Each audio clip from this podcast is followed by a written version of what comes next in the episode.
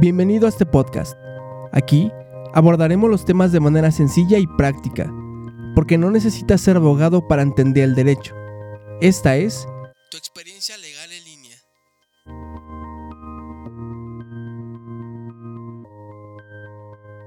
Hola amigos, ¿cómo están? Bienvenidos a esta nueva emisión de tu podcast de Derecho. Eh, este tema lo vamos a, a titular El concubinato y bien, quiero aprovechar para agradecer el apoyo que hemos tenido por parte de todos ustedes los que nos escuchan.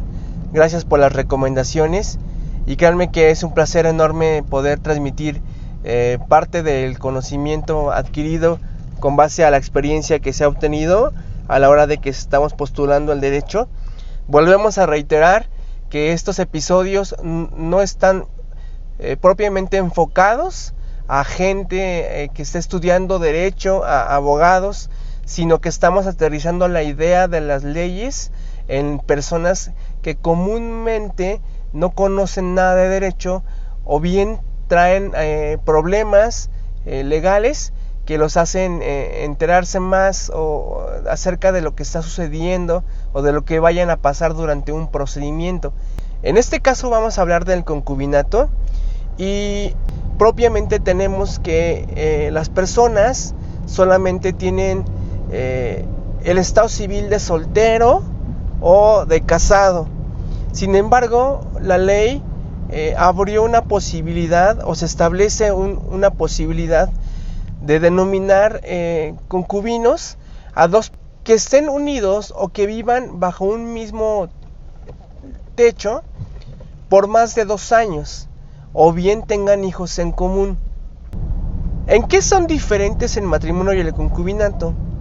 Solamente son diferentes en que en el, matrimonio tú puedes elegir bajo qué régimen te vas a casar, ya sea régimen de separación de bienes o ya sea régimen de, eh, sociedad, sociedad conyugal, que son los bienes mancomunados.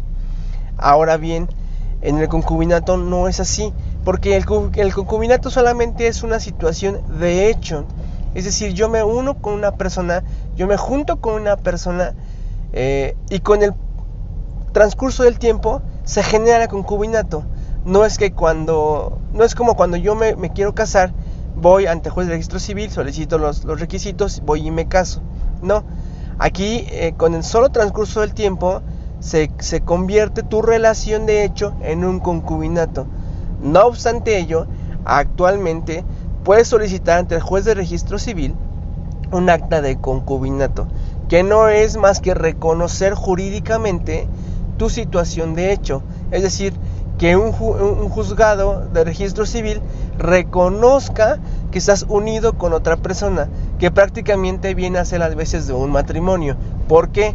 Porque el concubinato genera los mismos derechos que un matrimonio genera derechos respecto a los bienes, respecto a pensiones alimenticias, respecto a, sucesiones, respecto también a, seguridad social.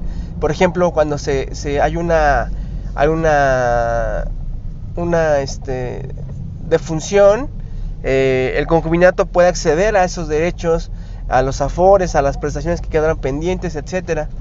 Entonces, pues prácticamente el, concubinato y el matrimonio solamente se distinguen porque uno, se elige bajo qué régimen y el otro pues prácticamente no. Para uno se tiene, para que se disuelva el matrimonio se tiene que proveer el divorcio y para el concubinato pues basta que las partes se separen y es más que suficiente. Ahora, el concubinato es, es un tema bastante común, bastante recurrente. Eh, quizá en estos tiempos es más común encontrar una persona en concubinato que saberse casada. Eh, sin embargo, eh, se cometen muchos, muchos errores a la hora de que uno, la gente piensa que por no estar casados, pues no tienen obligaciones ni derechos. Sin embargo, son los mismos y más cuando hay menores. En otros episodios hemos hablado de los alimentos y los alimentos entran, haya concubinato o no haya concubinato, estén casados o no estén casados, sobre los menores, nada más. Eh, hay, una, hay un asunto que, que, fue muy rimbombante en el derecho, en el cual eh, se, se, sitúa creo que en Cuernavaca, en donde eh, una persona que estaba casada, bueno, que está casada pues, tenía un, una relación extramarital. Entonces, eh, la persona con la que tenía la relación extramarital, que propiamente se le, se le denomina de forma común, pues, la amante, demanda al señor una pensión alimenticia. Aquí un paréntesis, se me pasó comentarles que si hay matrimonio, no puede existir concubinato. Y si hay concubinato, no puede existir matrimonio. Esa era la regla general. O esa pues se consideró por mucho tiempo la regla general. Pero de ahí parte el caso que les estoy platicando. La señora demanda al, al señor la pensión alimenticia. Y le empiezan a descontar la pensión alimenticia en su trabajo. Los abogados del señor hacen la defensa pues bastante pues básica, real y pues como cualquier abogado lo hubiera hecho en su momento. ¿Cuál? Dijeron, el señor está casado, por tanto aquí está su acta de matrimonio y en tanto la señora no puede pedir la pensión. ¿Por qué? Porque si hay matrimonio no hay concubinato.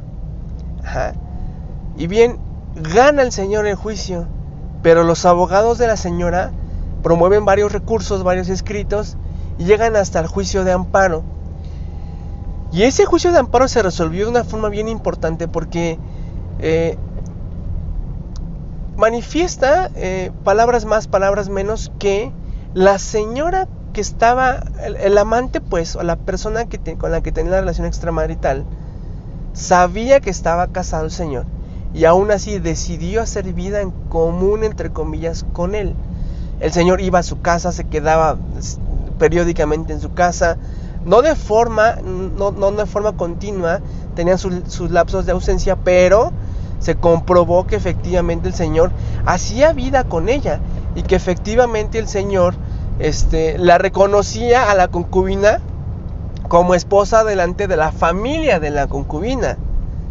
Entonces, el, el juez otorgó, otorgó la pensión alimenticia a, a la concubina que propiamente no sería una concubina, pero por el hecho de que existía el matrimonio. Sin embargo, pues se le, se le, se, le, reconoció tal derecho porque el Señor en la situación de hecho reconocía que era esposa, esposo de, la señora.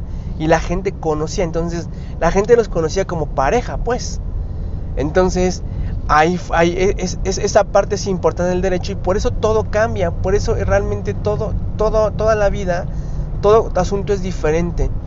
Porque en un principio eh, platicamos de que si, si hay matrimonio no hay concubinato, pero en este caso sí se abrió la posibilidad. Entonces ahora ah, si una persona que está casada tiene otra relación y esa otra relación es reconocida públicamente, si se comprueban y se reúnen los elementos, se puede llegar a, dar, a dar el cumplimiento de la pensión alimenticia. Y fíjense nada más, les hablé que el, concubinato te reconoce derechos sucesorios. Si me reconoció el derecho a una pensión alimenticia, me debe de reconocer el derecho sucesorio sobre algún bien a la defunción del Señor, sobre una pensión que, el Señor pudiera tener, eh, sobre un afore.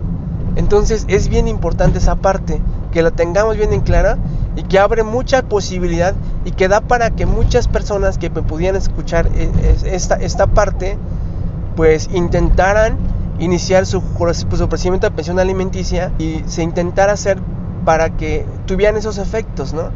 Ahora bien, si el concubinato propiamente se debe de acreditar en un juzgado o se, se, se, se ve más la parte de la acreditación del, del concubinato cuando viven juntos, la, pareja está viviendo juntos y nunca se casan el señor fallece y entonces la, señora, la, concubina, quiere pues pelear pues que la pensión, que la plaza del gobierno, que la fore, que etcétera. Entonces eso se debe de comprobar ante un juez, se debe de comprobar la dependencia económica y el concubinato. Se hace ante el juez oral familiar y se comprueban esos derechos. Eh, y bueno, yo creo que es importante que, sepamos ahora que, como se ha comentado, tanto el matrimonio como, el concubinato parecieran ser dos cosas distintas, pero solo lo que los distingue es el régimen, eh, elegir el régimen por el cual se, se están uniendo y obviamente la forma de disolverse, que uno es el divorcio y el otro solamente es que se separen. Que actualmente pues el divorcio también es un procedimiento bastante sencillo entre comillas, porque todo tiene su grado de complejidad. Sin embargo, pues es, es importante que se tenga, se tenga al, costo esta parte. Y pues bueno, les agradezco por haberme escuchado una vez más. Eh, disculpen si no se escucha muy bien el audio, pero vengo manejando porque hay que aprovechar el, caótico momento de la congestión vehicular en la Ciudad de México para hacer ciertas cosas y creo que me acomoda más, me acomoda más que, entrar al estudio y, grabarlo, pero eh, bueno, estaré subiendo más contenido más adelante. Espero que me puedan seguir en las redes sociales, que compartan este contenido con la gente que posiblemente pudiera estar en una situación similar. Compártanlo porque la información es poder y créanme que a veces hay muchas personas que no ejercen sus derechos porque no conocen o tienen miedo, piensan que es muy engorroso esta parte. Entonces, estoy para servirles, soy Adrián Castillo, este es el podcast de Legal VX. Síganos en nuestras redes sociales, estamos en todas nuestras redes sociales como arroba legalvx y el correo electrónico eh, legalvx.gmail.com. Muchas gracias por escucharnos, síganos en las redes sociales.